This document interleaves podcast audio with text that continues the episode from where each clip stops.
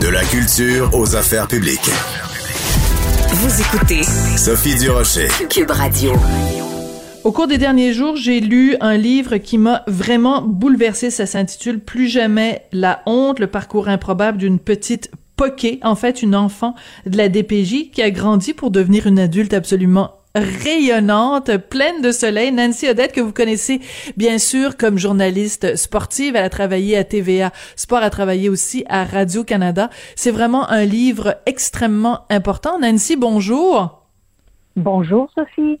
Bonjour Nancy, j'ai lu votre livre au cours des dernières heures, des derniers jours, et euh, je ne pensais pas qu'on pouvait euh, avoir vécu une enfance comme celle que vous avez vécue, battue, agressée sexuellement à un très jeune âge et devenir un adulte aussi solide que vous. C'est quoi votre secret? Oh. il faudrait qu'on en parle pendant au moins une heure, c'est sûr que c'est euh, un processus qui est long. Euh, c'est un processus euh, qui demande de d'obtenir l'aide dont on a besoin. Hein. C'est des, des, thérapies que j'ai accepté de, de, suivre, plusieurs. Je me suis investie pour vrai. mais aussi des gens. Je pense que dans mon parcours, j'ai été chanceuse parce que j'ai croisé de beaux êtres humains et qui, euh, heureusement pour moi, ont cru en moi alors que moi, je ne croyais pas en moi-même. Hmm. Euh, et c'est pour... Euh, et je sais qu'au Québec, en ce moment, il y a beaucoup de gens qui souffrent en silence. il y a beaucoup de gens qui ont traversé la même chose que moi parce que je dis souvent, mon histoire, elle est unique, bien sûr, parce que c'est la mienne. Mais en même temps, je suis consciente que c'est l'histoire de milliers de personnes. Et je reçois beaucoup de messages de gens qui, encore aujourd'hui adultes, sont en souffrance. Ils sont hmm. en souffrance et ils ne savent pas comment euh, enlever ce nuage gris au-dessus de leur tête qui nous suit constamment. Et euh, bien humblement, j'essaie de, les conseiller, mais ce que je me suis rendu compte, c'est qu'il y en avait vraiment beaucoup. Et j'espère que ce livre-là, ça va euh, leur donner le goût d'obtenir l'aide dont ils ont besoin, mais que ça va aussi provoquer un désir. Euh, chez les gens, d'aider, d'aider les enfants, d'aider les jeunes. On en a beaucoup autour de nous. Et puis parfois encore, on est tellement occupé, on tourne le regard. Mm. Euh, on hésite à tendre la main, alors que parfois, quand on tend la main, on peut avoir un impact tellement important dans la vie d'un enfant. C'est pas toujours des gros gestes, parfois c'est des, des petits gestes. Et j'ai envie qu'on redevienne un village, ouais, un beau village pour les enfants, qu'on les entoure, on les entoure euh, d'amour. Parce que vous savez, encore l'année passée, il y a eu plus de 118 000 signalements à la DPJ. C'est ici chez nous, c'est au Québec. Ce sont nos enfants. Et je pense qu'il est plus que temps que nous aussi, on prenne nos responsabilités par rapport à eux. Quand arrive un événement comme euh, la petite fille martyre de Granby, on se dit mais comment ça peut se passer chez nous?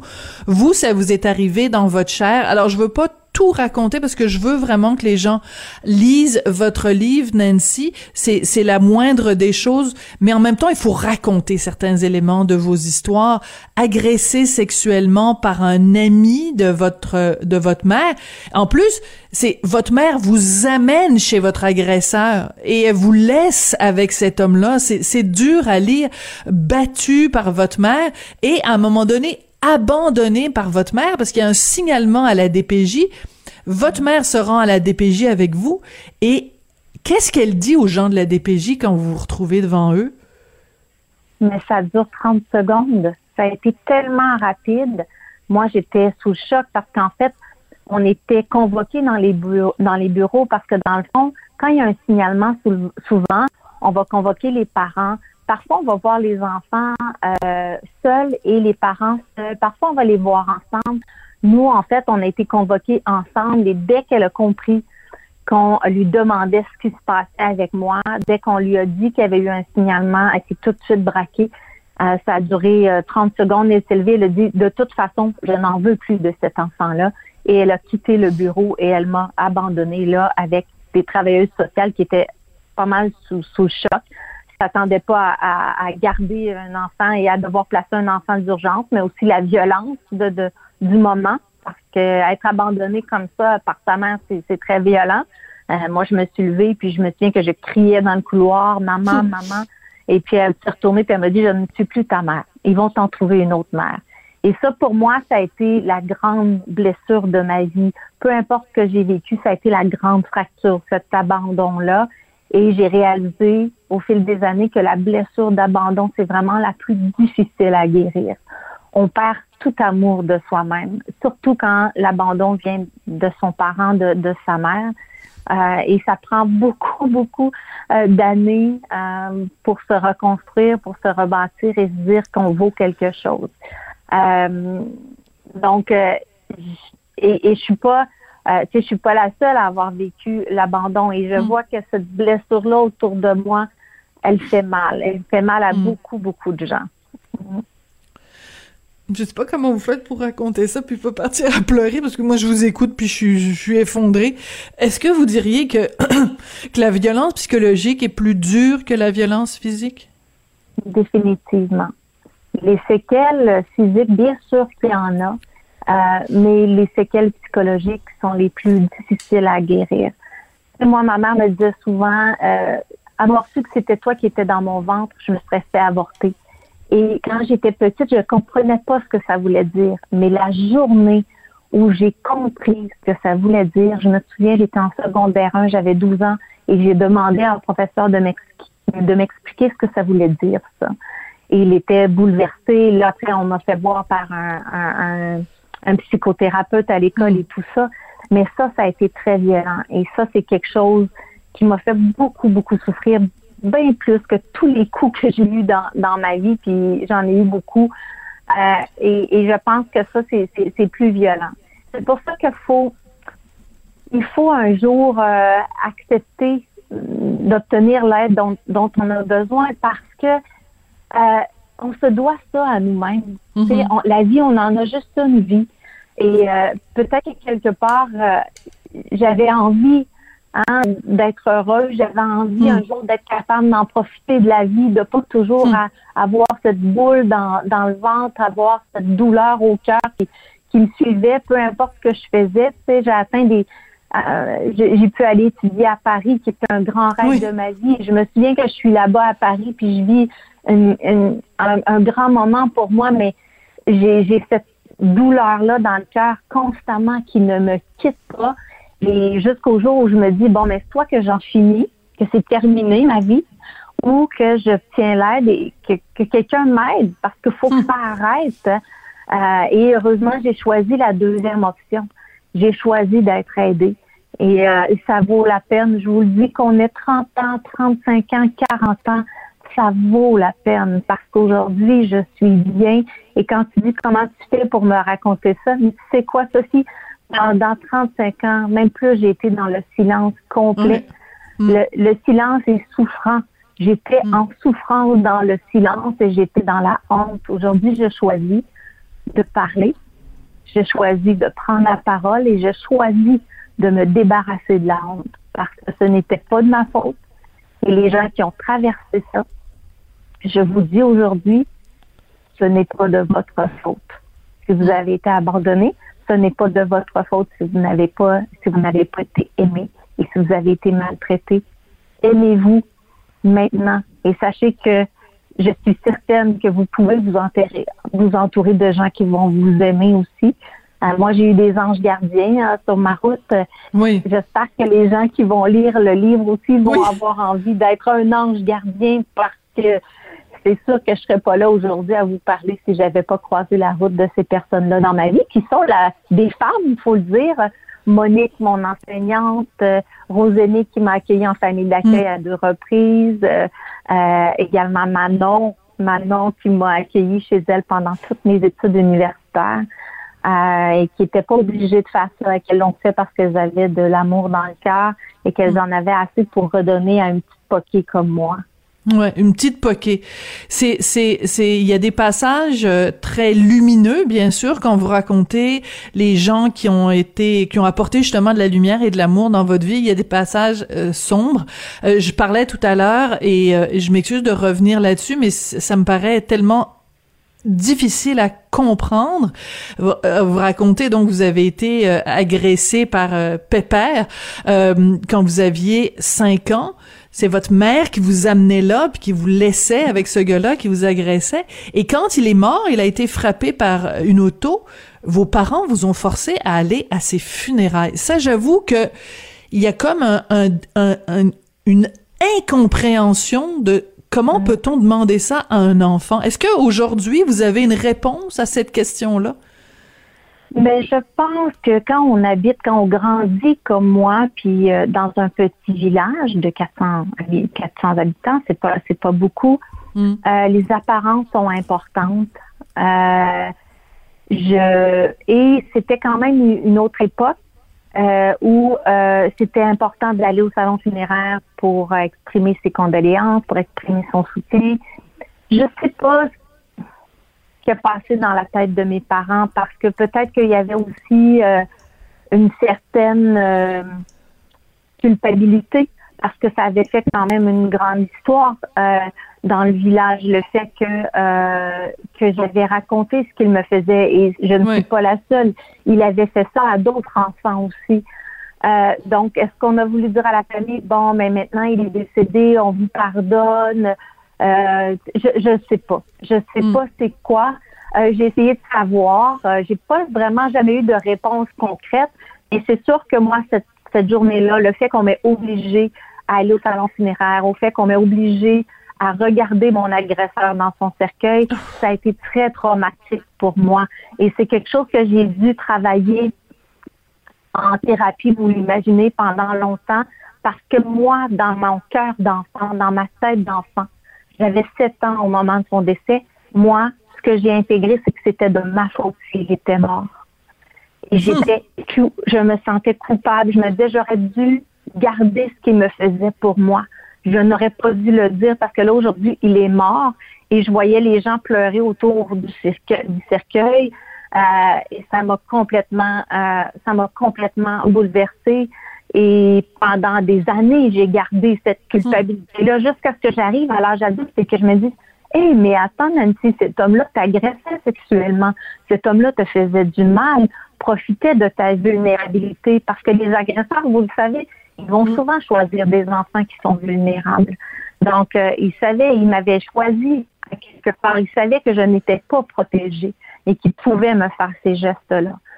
Euh, donc, ça aussi, ça a été une blessure que j'ai dû euh, hmm. guérir.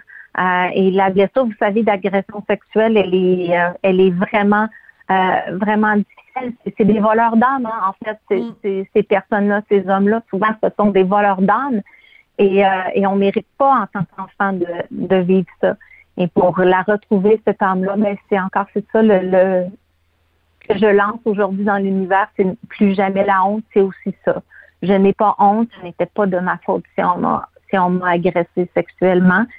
Et euh, je suis, euh, je trouve qu'aujourd'hui, je suis quand même chanceuse d'être debout, de me tenir droite, d'être capable de, de, vous parler euh, ce matin. Et, et, ce qui est assez nouveau pour moi aussi, c'est d'être d'être fière de mon parcours parce que je ne l'étais pas. Je hmm. n'étais, j'étais incapable de dire ça avant. Euh, c'est très, c'est quelque chose de qui est apparu il y a quelques mois seulement, être capable mm. de le dire, ça. Et euh, comme euh, tu le sais, je suis maintenant marraine des enfants de la DPJ pour la Fondation Centre Jeunesse de Montréal. Je travaille avec eux depuis deux ans. Je vois les enfants. Mm. Je vais leur rendre visite au centre jeunesse. Et souvent aux gens, quand on entre dans un centre jeunesse, on n'en sort pas indemne. Parce que ce qu'on voit là, c'est de petits, petites filles, de petits bonhommes parfois, 6, 7 ans, 8 ans, euh, qui ont vécu de graves traumatismes. Et je sais que c'est difficile. Vous savez qu'on en parle parce que c'est souffrant, mais mm. si on n'en parle pas, euh, on ne les voit pas. C'est pire. Donc, je veux qu'on ait cette prise de parole-là, cette conscience-là, euh, que beaucoup, beaucoup d'enfants qui souffrent, qui souffrent du trouble de l'attachement sévère parce qu'ils n'ont pas été aimés, parce qu'on n'a pas pris soin d'eux. Euh, et euh, il, va falloir qu'on s'attarde à ces enfants-là. Puis je me dis, le gouvernement, bien sûr, tu sais qu'il va avoir le rapport de la commission Laurent bientôt. Dans deux mois, il va avoir des recommandations. J'essaie d'avoir confiance. Euh, je sais qu'il y a une volonté politique. Je m'accroche à ça euh, fortement euh, parce qu'on doit réformer le système de la DPJ pour qu'il protège adéquatement les enfants. Mais plus encore, je dis en tant que société, il n'y a pas juste le gouvernement qui a une responsabilité. Nous aussi, en tant que en tant que parent, en tant qu'être humain, on a une responsabilité envers ces enfants-là. Ben, en tant que euh, voisin, en tant que simplement des gens à l'école, parce que euh, vous, il y a, y a plusieurs moments quand même où les gens auraient pu euh, autour voir ce qui se passait, intervenir. Nancy, il nous reste un petit peu de temps. Je veux absolument vous poser une question parce que je suis sûre que les gens qui nous écoutent se posent la question. Votre mère, vos liens euh, avec cette personne toxique, ça, ça s'est ça s'est terminé comment? Euh, Un jour, j'ai pris la décision de couper les ponts. En fait, c'est lors d'une grande thérapie, on m'a expliqué que le pardon, ça ne veut pas dire être en contact avec la personne. Euh, le pardon, on le fait avant tout pour nous-mêmes. Moi, j'ai pardonné à ma mère parce hmm. que dans le, ce processus-là, je me suis rendu compte que si je gardais de la colère, de la rancune dans mon cœur, c'était juste à moi que ça faisait du mal. C'est moi que ça rongeait. Je l'ai fait avant tout pour moi. Euh, il y avait un cycle de, de, violence. Vous savez, le cycle de violence intergénérationnelle. Générationnel. Euh, c'est un cycle qui est difficile à briser. Euh, moi, c'est chez nous, c'était euh, ça datait de plusieurs générations et, et, et un jour, j'ai décidé que ça s'arrêtait à moi, que je brisais ce cycle de violence-là. Mais ma mère, un jour en thérapie, on m'a expliqué qu'on a le droit. Et c'est aussi ça le message. On a le droit de couper les ponts quand on est dans une relation toxique, que ce soit avec un parent, que ce soit avec un frère, une sœur, un cousin, un ami, un amoureux. On a le droit de couper un lien toxique qui nous fait souffrir. Le pas est difficile, mais je vous le dis, quand on, prend cette décision-là pour nous-mêmes, euh, elle nous fait du bien. On est plus léger, on respire mieux, on dort mieux, on se libère de quelque chose qui est malsain. Est-ce que vous pensez que votre mère a lu le livre ou va le lire? Je crois pas. Je pense qu'elle est beaucoup, beaucoup dans la colère. Elle est beaucoup dans la rancune. Euh, ça la ronge beaucoup. Et ce que je lui souhaite, c'est de se débarrasser elle-même de toute cette colère-là, de toute cette rancune, parce qu'elle aussi, elle a une vie, elle a une vie très difficile. Les gestes qu'elle a posés, elle les a appris à quelque part. Vous savez, mm. elle a aussi vécu beaucoup de choses difficiles. Nancy, on va se quitter là-dessus. Merci beaucoup de, de, votre témoignage. Vraiment, euh, c'est un livre difficile à lire. Euh, des fois, j'avais envie de, de prendre des petites pauses, puis je me disais, ben moi j'ai moi j'ai le luxe de de prendre le livre puis de le mettre de côté mais Nancy elle a pas eu ce luxe là donc je me suis dit non il faut pas que j'arrête il faut que que je continue de le lire parce que si euh, je prends des petites pauses puis que je m'en vais euh, prendre un bain entre ben je je c'est une façon de manquer de respect. Alors je pense que c'est un livre qu'il faut lire en effet au complet en continu euh, ne serait-ce que par respect pour ce que vous vous avez vécu puis la, force et le courage de votre témoignage. Nancy votre livre s'intitule plus jamais la honte, le parcours improbable d'une petite Poké. En tout cas, la petite Poké est devenue une, une grande, une grande femme rayonnante et, et pleine de lumière. Merci beaucoup, Nancy. Merci. Ouvrez votre cœur aux enfants.